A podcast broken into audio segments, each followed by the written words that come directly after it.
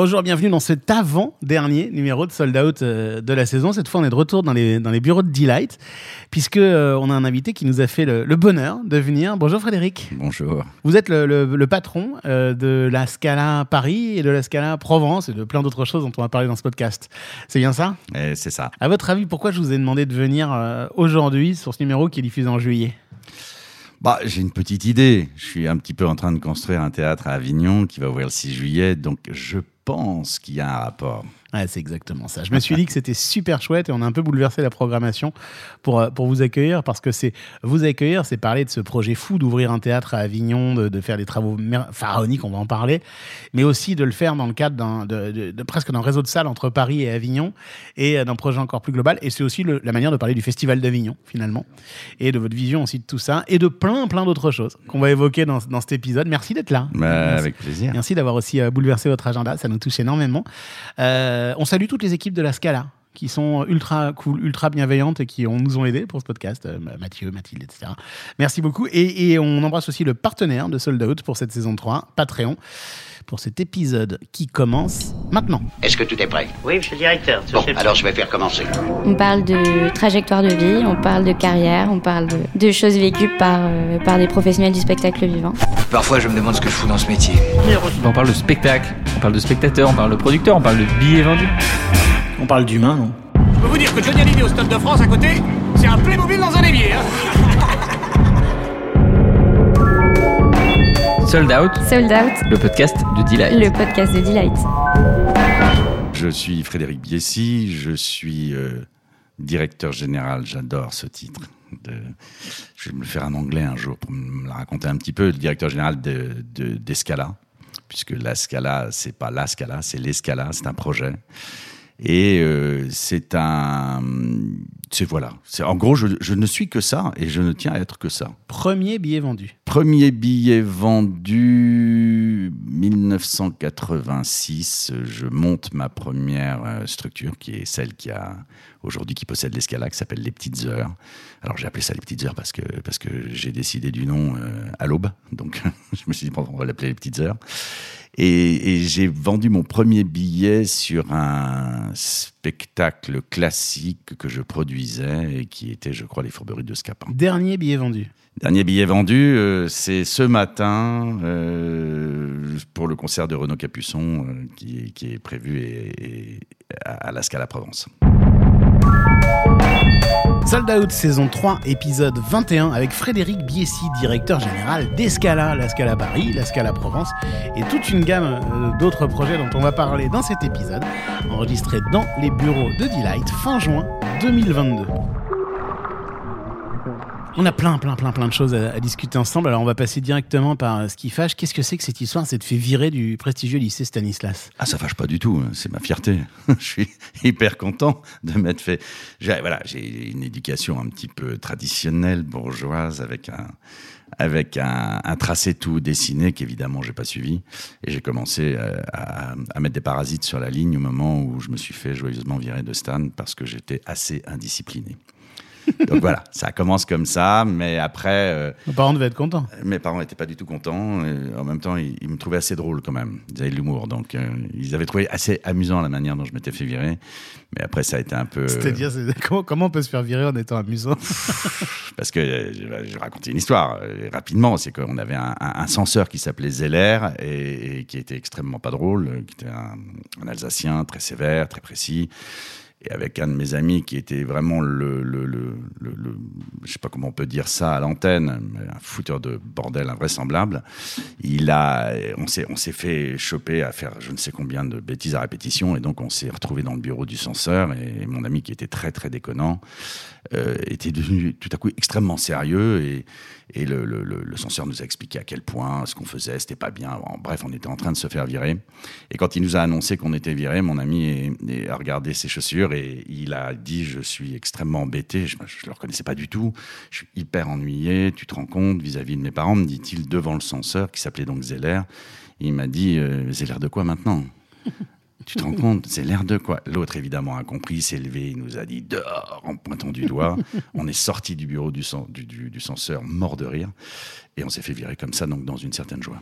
Ça s'appelle le panache, d'une certaine manière. Ouais.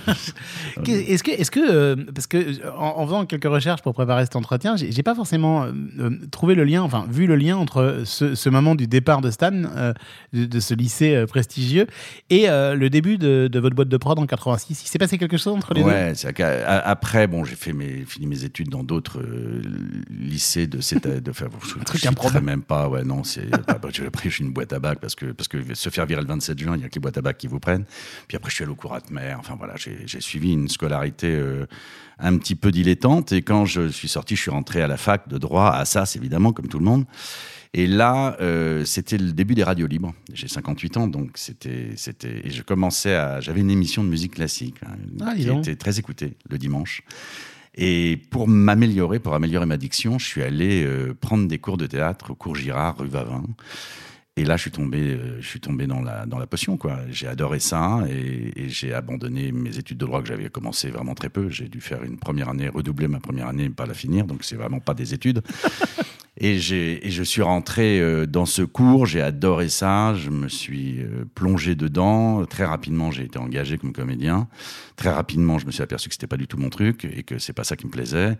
Et j'ai repris euh, la maison de production du monsieur qui nous faisait tourner et c'est devenu Les Petites Heures. Et donc à 22 ans, j'ai monté ma, ma, ma compagnie qui était une maison de prod qui faisait tourner des spectacles. C'est vrai que vous avez, euh, nos auditeurs l'entendent, hein, une voix de radio incroyable, une voix très chaleureuse. Vous avez continué aussi un petit peu la radio J'adore ça. Ouais. J'adore ça. C'est non, je l'ai pas continué parce que j'ai pas de. Mais c'est c'est un, un média que j'écoute tout le temps et j'adore ça. Ouais, Bah oui, c'est un très très joli média. Peut-être un jour il y aura des podcasts de la Scala, qui sait? Mais mais mais mais oui, ça y est, c'est une bonne idée, ça. On va s'y mettre. Ah. Ah bah non, vous êtes capable de le faire. J'ai Oui, vu, vous prenez toujours des décisions en quelques minutes. Allez, Exactement. allez beaucoup. Un jour, Bonne on fera idée. des... Mathilde, si tu entends, voilà, on va monter un podcast. Alors, on va, on va quand même rester un petit peu sur votre parcours. Et, euh, et euh, le, bon, alors, 86, donc ce, ce grand moment, la création des Petites Heures, vous nous avez dit dans, dans le micro d'intro euh, pourquoi ça s'appelait les Petites Heures.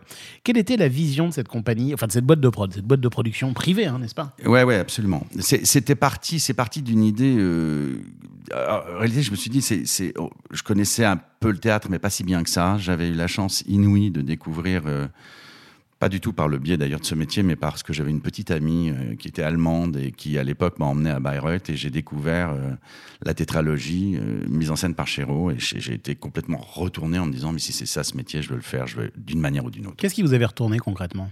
La modernité. Je pense qu'en réalité, j'ai choisi ce métier parce que je voulais sortir du carcan extrêmement traditionnel dans lequel j'ai été élevé. J'en veux pas à mes parents, euh, paix leur âme, c'est pas, j'en veux à personne d'ailleurs, mais on était quand même élevé d'une manière très traditionnelle, euh, famille euh, de droite traditionnelle euh, qui votait très très très sage, hein, une, une droite euh, juste, juste, Fréquentable. voilà, fréquentable. Mais tout ça, bah, à un moment, il a fallu que je fasse péter tout ça. Donc, euh, voilà, j'ai voté pour Mitterrand le jour de mes 18 ans, et là, ça a commencé à se gâter. Ouais, et, et du coup, euh, là, bouleversé par ça, et vous dites, euh, ok, il faut que j'en fasse quelque chose. Ah bah, je, là, je, tout de suite, je, je, je décide qu'il faut que, il faut que j'aille dans cet endroit-là. C'est, ça m'inspire, c'est, moderne, c'est nouveau. Je suis très fâché avec la religion à l'époque, puisque quand on passe quelque temps à Stan, on, soit on est très, très, très heureux, soit très fâché. Moi, j'étais dans le deuxième cas.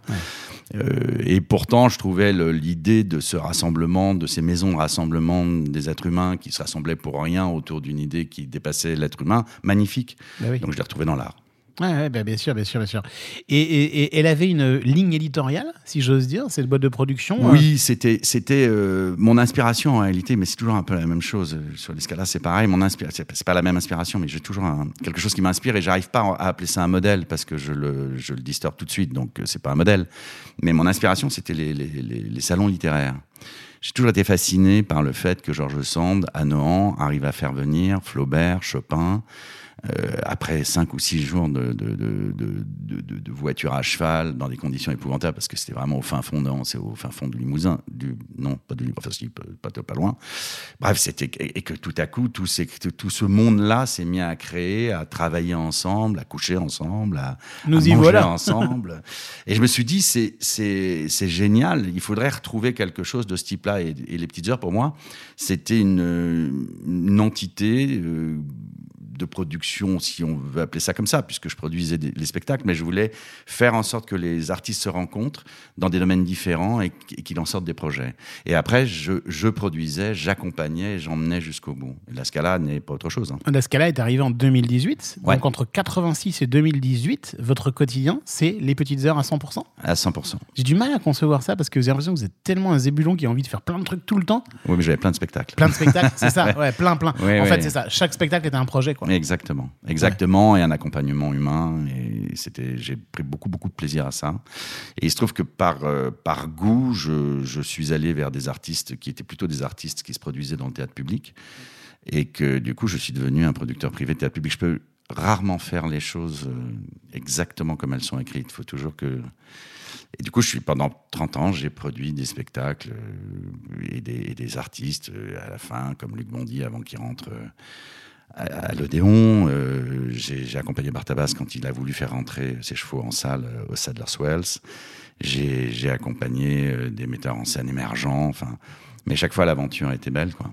Est-ce qu'il y a eu un moment encore plus beau que les autres? Un moment là, ou peut-être le premier dont vous vous, dont vous vous souvenez quand je vous demande que ça Même si c'est im- impossible de résumer autant d'années en, en une phrase. Non, parce que j'ai un fonctionnement qui me fait qui me fait toujours aimer le projet présent.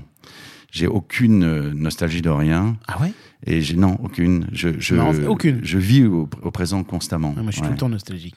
Ah bon? Ouais, non, Ah non, mais je suis imprégné d'images, de choses que je trouve merveilleuses, qui sont des Madeleine de Proust. J'en ai quasiment à, à toutes les étapes de ma vie, mais je n'ai pas, je n'ai pas de, de souvenir. Si, j'ai un souvenir. Si, vous voyez, quand vous me posez des questions, je réfléchis. J'ai un grand, grand souvenir euh, qui a été d'ailleurs très fondateur. C'est marrant que je, vous- il me vient pas à l'esprit tout de suite parce que c'est quelque chose dont je ne. Ouais, mais parfois, il faut réfléchir. Enfin, Ouais, c'est quelque chose qui. Il y a, il y a une vingt. Et non, c'est j'ai déjà 58 ans, donc il y a une trentaine d'années. On est tous là. Ah putain, ça fait peur. oui, tellement. Il y a une trentaine d'années, je, je m'occupais d'un metteur en scène absolument génial, turc, qui s'appelait Mehmet Ulusoy, qui était un mec euh, absolument formidable, poétique, qui a été un grand, grand metteur en scène euh, à son époque, qui, a été très suivi par Georges Lavelli, qui a fait des mises en scène euh, à la colline, qui a fait des mises en scène dans des, dans des théâtres très prestigieux, à la, à la MC 93. Et, et ce monsieur avait une- un grand penchant pour l'alcool, c'est pas le trahir que de dire ça, il, est mort de ça d'ailleurs maintenant.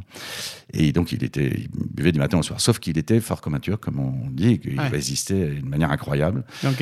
Et ce monsieur, euh, un jour, euh, avec qui je me suis tout de suite entendu évidemment, parce que c'était un, un poète inouï, euh, me dit euh, je vais t'emmener avec moi, on va préparer un spectacle et on va appeler mon ami Aimé Césaire et on va adapter le cahier du retour au pays natal et, on va aller travailler à Fort-de-France au Cermac. Je me dis euh, bon, il passe un coup de fil et ça se fait. Effectivement, Aimé Césaire adorait cet homme et il lui a dit d'accord. Alors que c'est compliqué d'adapter le cahier du retour au pays natal, c'est très très compliqué, c'est même impossible d'ailleurs. On s'est planté, mais ça n'a pas grande importance. Et je suis rentré avec lui dans l'avion, comme Mehmet était très angoissé, il s'est mis à boire. Et puis aussi parce qu'il buvait tout le temps. Et donc, quand on est arrivé à Fort-de-France, on a une voiture qui nous attendait. Et on a été emmené donc dans le bureau d'Aimé Césaire. Et à la seconde, après l'avoir embrassé chaleureusement, parce qu'il s'aimait beaucoup, il s'est endormi sur le fauteuil. et j'ai eu, j'avais, j'avais 20, 20 ans, 22 ans. Et pendant deux heures, Aimé Césaire m'a parlé comme un égal. Il m'a raconté, évidemment, on est parti de, sa, notion de négritude, de tout ce qui était écrit et tout ce qu'il racontait dans ses écrits. Puis très rapidement, c'est parti sur, sur, sur, ce- sur ce qu'il estimait que la Martinique deviendrait après sa disparition. Et c'était absolument formidable. Il m'a rendu, vous savez, comme tous les gens géniaux, vous devenez intelligent. Et tout ce qu'il vous dit, c'est avec des mots simples. Et ça a été. euh, ça, a complètement transformé ma. je- J'ai pris confiance en moi grâce à cet homme-là. Donc, oui, c'est ça le, qui, a, qui a bouleversé ma vie. Sold Out, Sold Out, le podcast de Delight. le podcast de Delight. C'est dingue quand vous nous parlez de ça, Frédéric. On sent le. Là, pour le coup, il n'y a plus de second degré, il n'y a plus d'humour, il y a juste de la, de la passion, quoi. Enfin, juste de le. Enfin, c'est même presque de la transcendance d'être là. On se dit, c'est incroyable que je, fasse partie, que je fasse partie de cette image-là, non? Ouais, c'est étonnant. C'est je- je- ma, ma vie n'est n'est faite que de ce type de rencontres totalement hasardeuses et, et qui ont littéralement euh, conduit ma vie. Quoi. Si je comprends bien, en revanche, la, la rencontre avec Mélanie, votre femme, dont je me permets de parler parce que c'est un personnage public aussi, vous faites tout ensemble, euh, notamment euh, depuis la Scala. Ouais. Euh, c'est pas une rencontre du hasard, hein, c'est une rencontre que vous avez provoquée puisque vous êtes même. Non, au départ, c'est une rencontre totalement par hasard. Je suis en train de divorcer, ça se passe pas du tout bien avec euh, ma première femme, et, et j'ai un ami qui me dit euh, Tu peux pas rester chez toi, viens, euh, viens à la feria d'Arles. Je lui dis Écoute, euh, d'abord, j'ai jamais foutu les pieds une feria, je, la connais à travers les auteurs et je trouve ça merveilleux, mais c'est pas, c'est pas, mes, pas mes habitudes, et puis franchement, j'ai pas du tout la tête à ça. Et puis deux jours après, j'étais tellement pas bien que je l'ai rappelé en disant Je viens. Et je me suis retrouvé euh, dans une feria hallucinante où mon- ma première corrida, c'est El Rouli Taureau Gracier. Donc euh, j'ai dit, mais c'est toujours comme ça? On m'a dit, bah non. C'est comme si Ouais. un jour vous allez au théâtre, vous tombez sur un spectacle de Mac Burney, vous sortez en disant, c'est toujours comme ça? non, c'est pas toujours comme ça. Mais moi, c'était ma, ma première expérience. Et ma voisine dans l'arène, que je ne connaissais pas, c'était Mélanie. Waouh, d'accord. C'était le 9 septembre 2001. On a, on a décidé de se revoir parce que je ne l'ai pas du tout, du tout dragué, rien du tout. Je lui ai raconté mon histoire et elle était très empathique, c'est-à-dire que je lui parlais que de ma femme. Et elle n'a pas arrêté de dire mon pauvre, mon pauvre, mon pauvre. Je me c'est pas possible, des gens aussi gentils, aussi, aussi empathiques que ça. Et on devait se revoir le surlendemain, donc le 11 septembre 2001. Et je lui avais donné rendez-vous à la, à la closerie et elle m'appelle à 15h en me disant écoute, euh, on, on va pas se voir ce soir. Et je lui dis pourquoi? Ouais. Et là, elle me, elle me dit, bah, viens. donc j'avais un écran dans mon bureau, je le descends, j'avais encore les, les, les barcots avec les trois, les trois lampes là. Et puis évidemment, j'assiste au spectacle que tout le monde a vu ce jour-là avec sidération. Mais très rapidement, après avoir, euh, avoir pris le choc, je me suis dit, c'est pas possible que ce dîner saute. Ah. Et donc j'ai rappelé Mélanie en lui disant, écoute, euh, parce qu'il m'a pris, ah, c'est un peu ce que je pensais, mais euh, je la connaissais pas. Et puis elle devait partir pour son job à New York deux jours après, donc elle était quand même très traumatisée. Et je lui dis, écoute, c'est, l'Amérique est at- attaquée sur son territoire. Je pense que le monde va s'en ressentir d'autant mieux. Dînons ensemble. Elle m'a pris pour un dangereux trotskiste, au minimum. Et, mais elle m'a dit oui. Et donc, nous nous sommes embrassés pour la première fois le 11 septembre 2001. Et la Scala Paris a ouvert le 11 septembre 2018. Et voilà, C'est bien ça? Bah, bien sûr. C'est pas un hasard. Et non. Mais ma question, on va parler de la Scala et des, et des Scala immédiatement, mais je ne peux pas m'empêcher de vous demander pourquoi ce projet, vous signez tous les éditos tous les deux, vous apparaissez toujours tous les deux? C'est très rare finalement de vous voir tout seul. Pour- Oui. Pourquoi vous avez choisi de vous afficher comme ça tous les deux, de travailler tous les deux sur ce projet? Parce que c'est notre, euh, c'est notre projet commun. C'est, je, je dis toujours, euh, après cette, euh, ce 11 septembre, on a, depuis, on a eu euh, trois enfants et maintenant euh, trois scalas. C'est très mignon. C'est, oui, c'est, quelque chose qui nous porte euh, parce que c'est un projet qu'on fait ensemble, puisque le métier de Mélanie, elle le fait seule et moi, mon métier, jusqu'à ce que je la connaisse, je le faisais. Elle dirige un fonds d'investissement. hein. Voilà, elle est, elle est, elle est, oui, je sais plus comment ça s'appelle, partenaire, Partenaire, euh, d'un fonds d'investissement, qui est extrêmement intéressant, qui, qui est une vraie aventure, qui est une vraie, un vrai engagement aussi. C'est pas un fonds d'investissement qui est là pour faire de l'argent, même s'il en fait, c'est pas, Ouais. pas le but premier. Et du coup, euh, elle, elle est, elle a sa- son métier, j'ai le mien, et on a une passion commune. Et, et heureusement, c'est le métier que je fais, donc ça aide beaucoup. Comment vous répartissez les rôles euh, au Scala?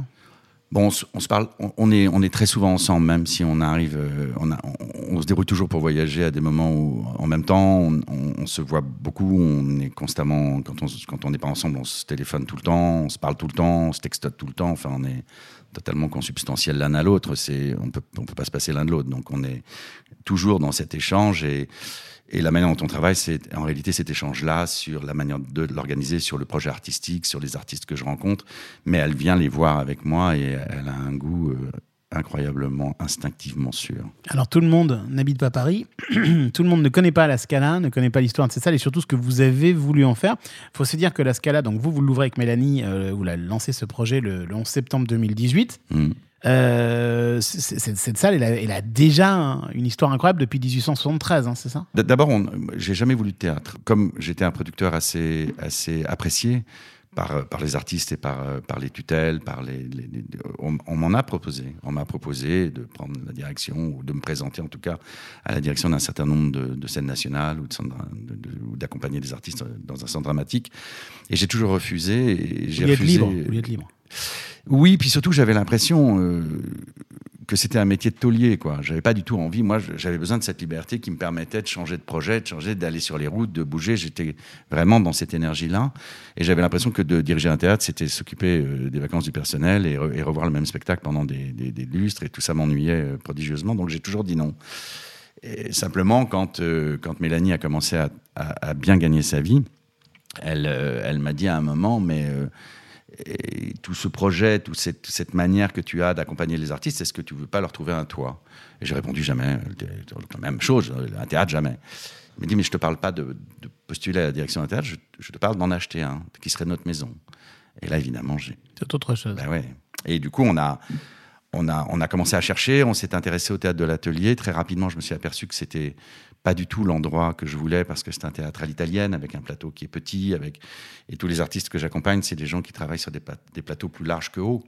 Et les théâtres à l'italienne, c'est des plateaux plus hauts que larges. Et, ça et ça m'allait pas. Sauf qu'un théâtre moderne à Paris, il n'y en a pas.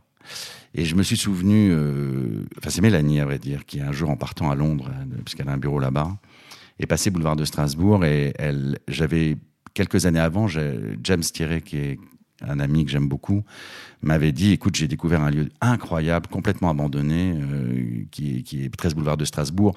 Viens le voir, c'est génial, donne-moi ton avis. Et c'est vrai que j'avais été complètement euh, enchanté par ce lieu. Et je, je me suis retrouvé. euh, euh, Mélanie est passée devant en me disant Tu sais, ce théâtre que tu as vu il y a 5 ans, il est toujours à vendre. Et je lui ai dit Non, mais oublie, oublie du tout. On n'avait pas du tout les moyens qu'on a aujourd'hui. Et, et j'ai dit Mais je, je le connais, c'est une ruine, il n'y a plus rien. Puis en plus, il y a un problème. Ça fait 10 ans qu'il est à vendre, 10 ans que tout le monde le voit et que personne n'y va au bout du compte. Donc il y a, un souci. Et, donc j'ai appelé James qui m'a dit bah, le problème il est simple, hein, c'est que tu n'as plus de sortie de secours, donc tu peux, tu as des travaux monstrueux à faire parce qu'il n'y avait plus rien. hein. C'était une ruine, il n'y avait plus de fenêtres, il n'y avait plus de radiateurs, il n'y avait plus rien, il y, avait plus de- il y avait des rats et des pigeons. Et, c'était complètement euh, abandonné. Quoi. Et, James me dit bah, le problème c'est que comme il n'y a plus de sortie de secours parce qu'elle a été bouchée par le voisin, tu ne peux rentrer que 300 spectateurs, puisque la sortie de secours, c'est la sortie normale. Et donc, euh, bah, c'est au bas mot euh, 10 millions de travaux pour euh, 300 personnes. Donc, économiquement, c'est Ça n'a aucun sens. ouais. Et alors, comment vous avez réussi à retourner le puzzle? Ben, C'est-à-dire que Mélanie est venue me voir et elle m'a dit non seulement on va le faire, mais on va le faire tout seul. Je suis ah bon, t'es complètement dingue. Elle m'a dit si, si, parce que ton projet là-dedans, ça va être génial. Et on s'est, je me suis mis à, à me battre, à me battre, à me battre, à chercher. J'ai demandé, alors ça appartenait en plus de ça à une secte qui l'avait racheté, qui voulait en faire une église. Et puis Bertrand Delanoë s'était battu pour, euh, pour obtenir, le, non pas le classement, mais en tout cas le, le- le- faire en sorte que ça soit un lieu culturel et que ça ne puisse pas être autre chose. Je, sais plus, je crois que c'est un- la loi de 48. Ah Oui, c'est une loi qui fait que quand un théâtre existe à Paris, il ne peut pas changer de destination. Exactement. Ouais. Ce qui C'est une loi sublime, d'ailleurs. Ben, génial, qui évite toutes les Ça évite spéculations. qu'il y ait des aras dans tous les théâtres qui font faillite. Exactement. Et c'est Delanoë qui l'a fait. D'ailleurs, c'est pour ça que chaque fois que Bertrand euh, revient à Paris pour réunir tous ses anciens collaborateurs, il le fait à la Scala. Parce que c'est le lieu qui l'a sauvé en réalité. C'est vraiment lui qui a réussi à le sauver. Et puis de fil en aiguille, ce lieu, il, est, il, est, il a été à vendre puisque... Eh, Mais d'accord, mais comment est-ce qu'on a, pardon, mais comment est-ce qu'on arrive à faire une salle de 750 places alors que normalement c'était 300 max? Ah, c'est parce que j'ai tout cherché, j'ai tout essayé. Je suis monté. bah, quand je suis un petit peu passionné, je suis assez chiant pour tout le monde, donc je, je, je frappe à toutes les portes. Et, et j'ai tout essayé. J'ai essayé de faire une sortie de secours qui arrivait dans le métro, on m'a dit tu rêves? J'ai essayé de faire une sortie qui passait par les toits et qui descendait par l'escalier de fer, on m'a dit tu rêves? Et puis je me suis dit à un moment, ouais, je comprends pourquoi ce lieu, est, en réalité, il, est inexploitable. Et du coup, je me suis dit, bon, j'ai regardé en dessous, j'ai regardé des solutions sur les côtés, j'ai regardé des solutions par l'arrière. La seule chose que je n'ai pas faite, c'est de prendre la hauteur. Donc j'ai pris un Google Earth. Je me suis élevé, enfin je me suis élevé, j'ai- fait élever l'image et là je me suis aperçu que à l'opposé de l'ancienne sortie de secours, il y avait une cour. Puis il y avait un immeuble, puis une cour, puis un immeuble, puis une cour, puis un immeuble, puis la rue du Faubourg Saint-Denis. Et je me suis dit, avec un peu de chance, c'est un passage. Et, les immeubles que je vois, peut-être que ce passage passe en dessous. Donc j'ai commencé à pousser toutes les portes de la rue du Faubourg Saint-Denis. J'ai j'ai je suis rentré derrière des vieilles dames qui étaient très inquiètes parce que j'avais pas les codes. Et puis à un moment, je suis arrivé dans ce passage et, quand j'ai levé le nez, j'ai vu le pignon du théâtre. Je me suis dit, Hum, ça y est, si j'arrive à, trouver le moyen d'ouvrir une porte dans ce, dans ce passage, parce qu'il y avait des petits ateliers, donc de trouver l'atelier, etc., je vais y arriver. Donc je suis arrivé voir mes architectes, je leur ai dit, ouais, génial, Eureka, j'ai trouvé la sortie de secours. Ils sont venus voir, ils ont, ils ont ricané en disant, mon pauvre ami, tu as au moins 80 copropriétaires dans ce truc-là. Tu dois avoir au moins trois syndics, laisse tomber, et il faut pour que tu puisses avoir l'autorisation d'une servitude, avoir la majorité totale, enfin pas la majorité, il faut que tout le monde soit d'accord. Ils peuvent fixer leur pas de porte au prix qu'ils veulent, il n'y a pas de plafond, donc, et, donc les mecs s'en retournent, donc je les ai virés, parce que j'ai détesté cette manière de, baisser les bras tout de suite. Et j'ai commencé à regarder euh, sur Internet le nom de au moins d'un syndic, quelque chose qui ressemblait à un syndic. Donc j'ai trouvé quatre lettres assemblées, j'ai appelé, et là je suis tombé sur un mec qui m'a dit c'est pas une copropriété, c'est une foncière, ça appartient qu'à une seule personne. Génial. Et là j'ai fait waouh. Et vous avez trouvé un accord et boum. Alors, ça n'a pas été si simple que ça, mais si, si je vous raconte tout, il y en a pour six Ouais, heures. ouais, mais ouais. oui, oui, au bout du compte, ils ont fini par accepter que, que de, de me, de me céder euh, ce petit local qui m'a permis de faire ma sortie de secours. Et de 300, on est passé à 900 personnes admises dans le bâtiment. Cette salle, elle ouvre euh, le 11 septembre 2018. Ouais. Et, euh, et on retrouve un peu l'ADN, même si ce mot est galvaudé, de- de votre boîte de production. Puisque finalement, c'est un théâtre privé que vous avez voulu et que vous voulez, avec Mélanie, d'utilité publique. Ouais, d'intérêt. Ouais, D'intérêt public, même carrément. Ouais, ouais. Oui, parce que je, comme j'ai travaillé presque plus de 30 ans euh, comme producteur privé dans le théâtre public, je connais très très bien le, le réseau des, des- des scènes publiques Oui. dans tous les domaines, euh, autant en musique qu'en spectacle vivant. Et euh, je, je, et je connaissais moins bien le théâtre privé. Mais quand j'ai acheté la Scala, évidemment, je me suis tout de suite intéressé. C'est une situation très bizarre. Il y a 90% des théâtres parisiens qui sont privés et 99,9% des théâtres en, en région qui sont publics. Donc c'est, ça crée beaucoup en région. Et quand ça revient à Paris, ben, il n'y a pas assez de théâtre, il n'y a pas assez de scènes publiques pour accueillir les créations régionales. Donc, il faut trouver un mode intermédiaire. Voilà. Et, et en gros, je me suis dit, c'est, la Scala doit être ça. Ça doit être un lieu de, de, de, de- de création et de diffusion de la création euh, régionale. Et ça a marché? Vous avez réussi à convaincre les gens de ce modèle hybride dès le début? Ouais, c'était, c'était attendu pa- parce que je pense que le, le- la scission entre le privé et le public est une chimère. Aujourd'hui, ça n'existe plus et, et le public et les artistes l'ont parfaitement compris. Il faut regarder ma première euh, saison. euh, C'était euh, Thomas Joly, Aurélien Bory, Johan Bourgeois, que des gens du public. Et le public lui-même se fout royalement de savoir s'il va. Je vous donne un exemple. De Pardieu chante Barbara. Il, veut- il- il fait ses premières au Bouffe du Nord. C'est tellement merveilleux qu'il décide de prendre une salle plus grande. Il va, chez, il va, au cirque d'hiver. Le public est tellement admiratif qu'il il retourne le voir une deuxième fois. Pas une seconde, ils se sont dit je suis passé du public au privé. Et quant à Depardieu, pareil. Tout le monde s'en fout en réalité. Donc je pense que c'est quelque chose qui a été nécessaire à un moment, puisque le public a fait tout un travail que le privé ne faisait pas. Mais aujourd'hui, le privé commence. Il y a des gens comme euh, Jean-Robert Charrier euh, à, la Porte Saint-Martin, des gens comme nous, euh, des gens comme le, théâtre des Bouffes du Nord, comme, qui ont une programmation qui est beaucoup plus mixte. Et je pense que c'est ça qu'il faut faire. Alors, on a parlé de ce qu'il y a dans vos théâtres, mais maintenant, j'aimerais bien qu'on parle des théâtres eux-mêmes. Ouais. Parce que ces théâtres, ils sont très particuliers. On commence par Paris. D'emblée, vous avez voulu euh, avoir un geste architectural quasiment, mais pas pour faire un geste architectural, pour faire plaisir aux artistes et répondre aux exigences des artistes. Est-ce que c'est bien ça l'idée? Exactement. Donc plutôt que de choisir un architecte, je suis allé chercher un scénographe. Vous me racontez un peu ça? Bah, c'est pas le dernier des scénographes, puisque c'est Richard Peduzzi. C'est qui pour les gens qui ne connaissent pas? Ça a été le, le- le- le scénographe, le décorateur de Patrick Chéreau pendant toute sa carrière sur tous ses spectacles. Et Donc, genre, euh, si on cherche quelqu'un de culte, on l'a trouvé. Exactement. Et Richard euh, a- a- a- est tombé amoureux du projet. C'était son premier théâtre, c'était son seul théâtre. Donc déjà, ça, ça l'a excité. Et puis, il a tout construit à partir du plateau. C'est-à-dire qu'on a, on a, on a défini la scène, on a défini, puis après on a fait tourner et on a développé le projet autour de la scène. Ce qui, dans tous les autres théâtres, Ouais. est le contraire. On raisonne plutôt sur les contraintes. Exactement. Et surtout, vous avez cette histoire de, de modularité totale de la salle que vous pouvez piloter en mettant plus ou moins de sièges assis, de gradins qui se rétractent. Enfin, ça change de physionomie à chaque, enfin, comme on veut, quoi. Absolument. C'est un outil euh, parfait. En réalité, je, je l'ai rêvé comme une salle de répétition, comme une fabrique dans laquelle on faisait venir du public et donc on aménageait pour le public.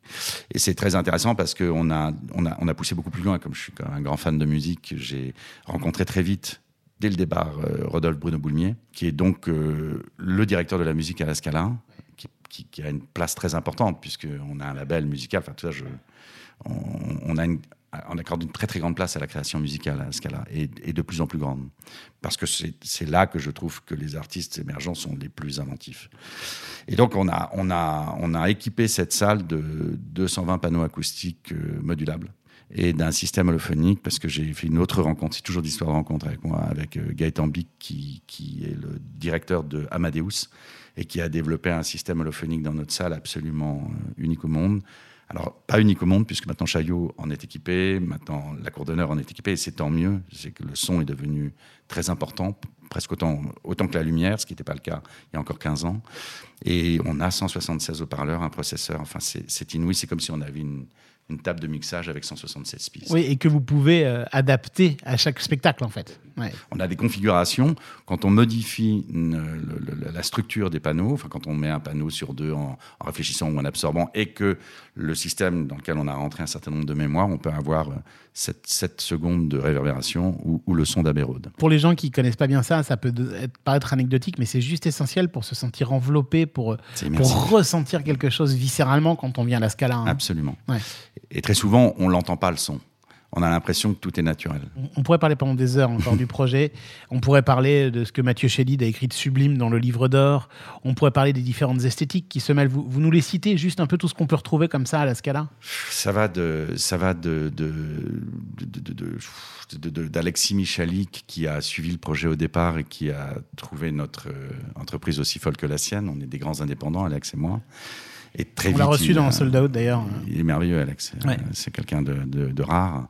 Et il est rentré dedans et un jour, il a écrit une pièce. Il m'a appelé. Il m'a dit si tu es prêt à, à la faire chez toi dans trois mois. Il sortait aussi d'une rupture, hein, lui. Ouais, C'est une histoire d'amour. Exactement. Ouais. Et puis ça s'est fait. Et puis depuis, on, on se quitte plus, quoi. Et puis il a une grande liberté. Il joue dans d'autres théâtres. Tout ça, ça me plaît beaucoup. Ça se ressource, ça se source.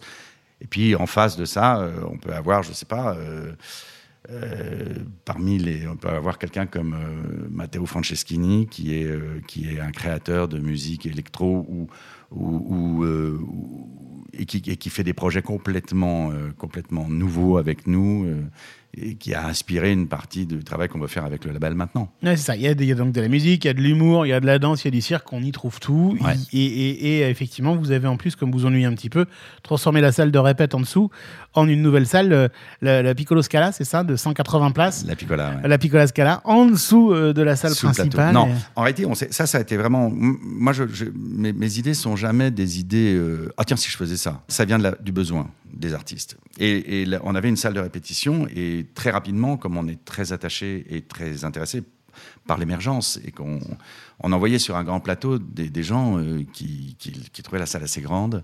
Et puis, par définition, un émergent, ça n'a pas de public encore. Donc, les salles n'étaient pas très pleines. Donc, en réalité, c'était c'était pas des grands bonheurs. Au premier confinement, je me suis dit, on transforme cette petite salle, euh, cette salle de répétition en petite salle.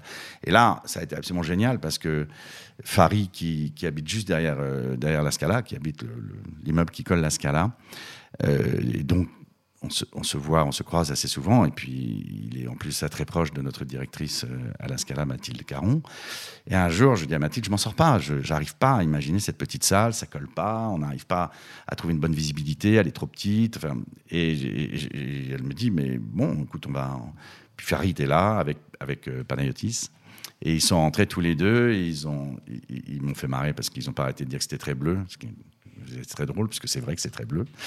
Et quand ils sont arrivés dans la petite salle, il y avait les plans qui étaient affichés sur le, mais qui fonctionnaient pas. Et, et Farid rentre. Panayotis va se mettre euh, en travers de la salle contre le mur de côté et il dit putain elle est géniale ton idée de faire un mini européen. J'ai jamais eu cette idée-là. C'est eux qui l'ont eu. C'est eux qui l'ont eu. Un mini européen, ça veut dire un amphithéâtre. hein. c'est un amphithéâtre. ouais, Ouais, sur le- des sièges en rond, hein. Voilà, et c'est absolument génial. C'est Un peu comme un cirque romain. Exactement, mais 170 places. Donc une proximité de dingue. Et quand je vois ça, je me dis, mais, mais Pourquoi évidemment. pensé plus tôt ouais. Et je dis à Farid, euh, écoute, euh, va voir le plan qui est là-bas. Et Farid me dit, euh, c'est quoi? C'est la grande salle en plus petit euh. Je dis, bah, c'était le projet jusqu'à. Il il me dit, mais t'as commencé les travaux Je dis, j'arrête tout et on change. Ah ouais. Et je crois que ça. Il y a ça quand même une petite dose de folie. En fait, ça vous fait marrer, j'ai l'impression, d'arrêter des Ah, trucs. mais oui, euh. si c'est pas la bonne idée, faut, faut, faut, faut surtout pas s'en ferrer. Et, et ça a été génial parce que cette salle aujourd'hui, c'est devenu le lieu absolu de l'émergence dans tous les domaines, dans la musique classique, dans la musique contemporaine, dans, dans le, dans le stand-up, dans, dans, dans le théâtre, dans, dans les lectures. Enfin, je Bon, vous avez remarqué que je vous avais fait venir pour parler d'Avignon, qu'on n'en a pas parlé du tout encore. Mais si, parce qu'Avignon est né de ça. Parce qu'en réalité, le, le- quand, quand on a eu cette petite salle, j'étais hyper content, mais à un moment, je me suis retourné vers l'équipe en disant, mais attendez, on n'a plus de lieu de création, on ne peut plus répéter. On peut plus faire de répète. Et, Et les, si les- gens qui nous écoutent le savent peut-être pas, mais c'est comme pour les, les- concerts, c'est hyper important les lieux de résidence, les lieux où on peut fabriquer un spectacle. Et à Paris, c'est très rare. Il y en a pas. Donc vous vous êtes dit, bah, on va le faire euh, presque à Paris, mais avec un TGV. Alors, on n'a pas eu Avignon tout de suite en tête. En réalité, j'ai dit, oui, il faut trouver un lieu de création. Ouais. On a commencé par chercher autour, on n'a pas trouvé. Et puis après, je suis arrivé en banlieue et je me suis dit, mais la banlieue, c'est aussi loin que, que la région, sans les avantages de la région. Et c'est nos amis d'Actes Sud, à Arles, Françoise Nissen et Jean-Paul Capitani, que, que j'aime profondément. Ancienne ministre de la Culture. Oui, mais enfin, je Que vous connaissiez bien avant. Voilà. Et puis c'est surtout, la, la- c'est surtout les gens qui ont, qui ont créé Actes Sud avec, euh, avec Hubert Nissen et qui l'ont développé. Et c'est leur projet que j'adore parce qu'il Ouais. Est assez similaire au nôtre. Et donc, on, s'aime beaucoup. Et un jour, Jean-Paul m'appelle en me disant Tu sais que pour ton projet de résidence, euh, le cinéma historique de la ville d'Avignon est à vendre. Tu devrais venir voir, le Capitole. ouais. Et donc, je descends, je tombe amoureux. Mélanie descend, elle tombe amoureuse. C'était en septembre. On signe en octobre. On démarre- 2021 Là, là. Vous êtes des grands malades. non, mais sans, sans rire. En fait, mais parce que j'ai l'impression que là, par exemple, vous allez, à partir de, là, enfin, Ouais. juste euh, fin, fin mi-juin, vous passez votre vie à Avignon, Ouais. mais c'est pas fini encore les travaux aussi. Si, quasi. Ça y est, ah, ah, Mais ah, c'est vous êtes en avance cette fois. Non, non, mais c'est un vrai- Oui, on est beaucoup plus dans les temps que parce que d'habitude, c'est euh, la dernière minute. Non, mais c'est. C'est toujours c'est des coups de cœur les Scala. hein. C'est vraiment des coups de cœur à répétition. C'est si, si on craque, on y va et on se pose pas de questions. Ce lieu, il est sublime, mais il avait été très très très mal réaménagé. Il avait été assez abîmé et on se rendait pas du tout compte des proportions de la salle, de, toutes ces salles. Il y a quatre salles, il y a 3000 mètres carrés. Enfin, il y a une salle de 600 places, une salle de 200, une salle de 100, une salle de 60. C'est une fourmilière. Un hall euh, qui était complètement dénaturé avec des meubles affreux dedans. Tout, on a tout cassé, on a tout. Et quand je suis entré dans dans les travaux, on a donc démarré les travaux en décembre. Et puis j'ai commencé à curer. Et puis surtout, j'ai. On a c'est-à-dire à tout curé, à, retirer toutes les couches de BA13 successives des années précédentes.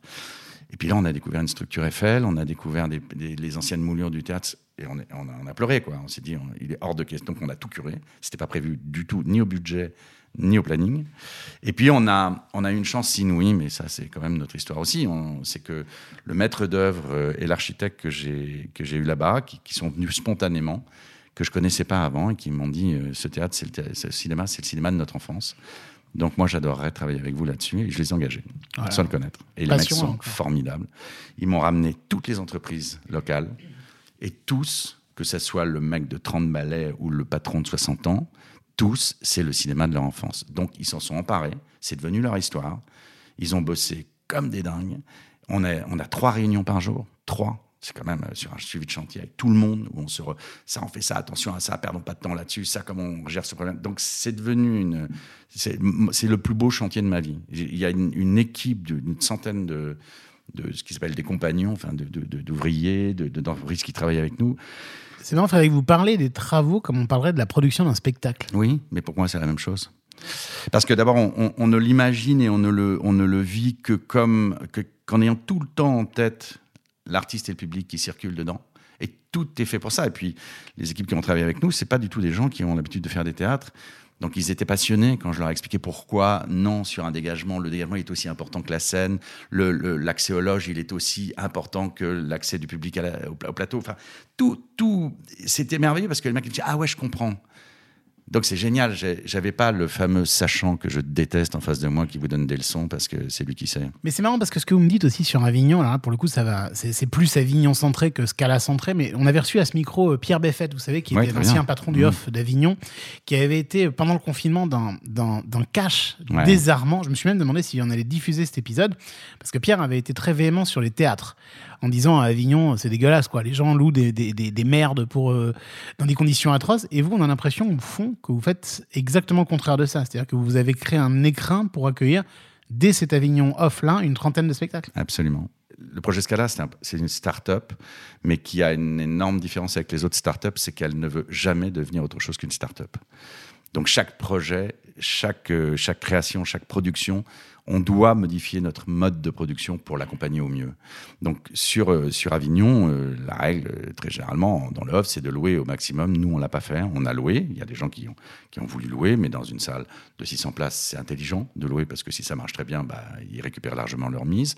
Puis il y en a qui sont en co-réalisation, d'autres qu'on coproduit. Donc on, a, on, on s'est adapté à chaque, chaque Vous prenez des risques, autrement dit aussi. Bien sûr, on prend des risques, naturellement. Et puis, on a des, des compagnies euh, moi, je suis pas là pour, pour, pour dépouiller les parents d'un gamin qui a une compagnie, euh, parce qu'évidemment, c'est papa et maman qui payent. Parce que quand, quand il, c'est, c'est, c'est 20, 30 000 euros, hein, le budget pour une compagnie dans une. euh, entre le logement, la pub, la com, machin, la location de la salle, les voyages, enfin, c'est, c'est terrible, c'est très cher. Donc, ça, on n'a pas du tout voulu ça.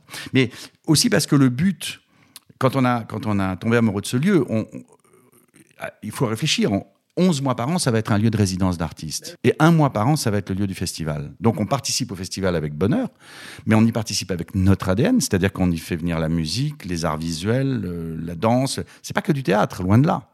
Et, et 11 mois par an, ça sera les studios euh, d'enregistrement et de création du label. Ça sera euh, les salles de répétition pour les pro- projets qu'on produit, mais aussi pour des compagnies locales, régionales qui veulent travailler. Et puis après, on peut les emmener soit chez nous, soit ailleurs à Paris, puisque on a un réseau très amical autour de nous. Je crois on a réussi à faire en sorte que les gens comprennent qu'on n'est pas là pour euh, être en concurrence. Notre projet, il est profondément et complètement philanthropique. Donc, on peut faire de mal à personne. On va presque arrêter là-dessus. On pourrait discuter de, de plein de choses. J'avais envie de poser des questions sur le piano, de la scala, sur. Mais bon, on se, re- on se reverra. On Avec fera peut-être le bilan. euh, on peut-être qu'on virera Mélanie, etc. On, Avec plaisir. on discutera de tout ça euh, dans un prochain numéro.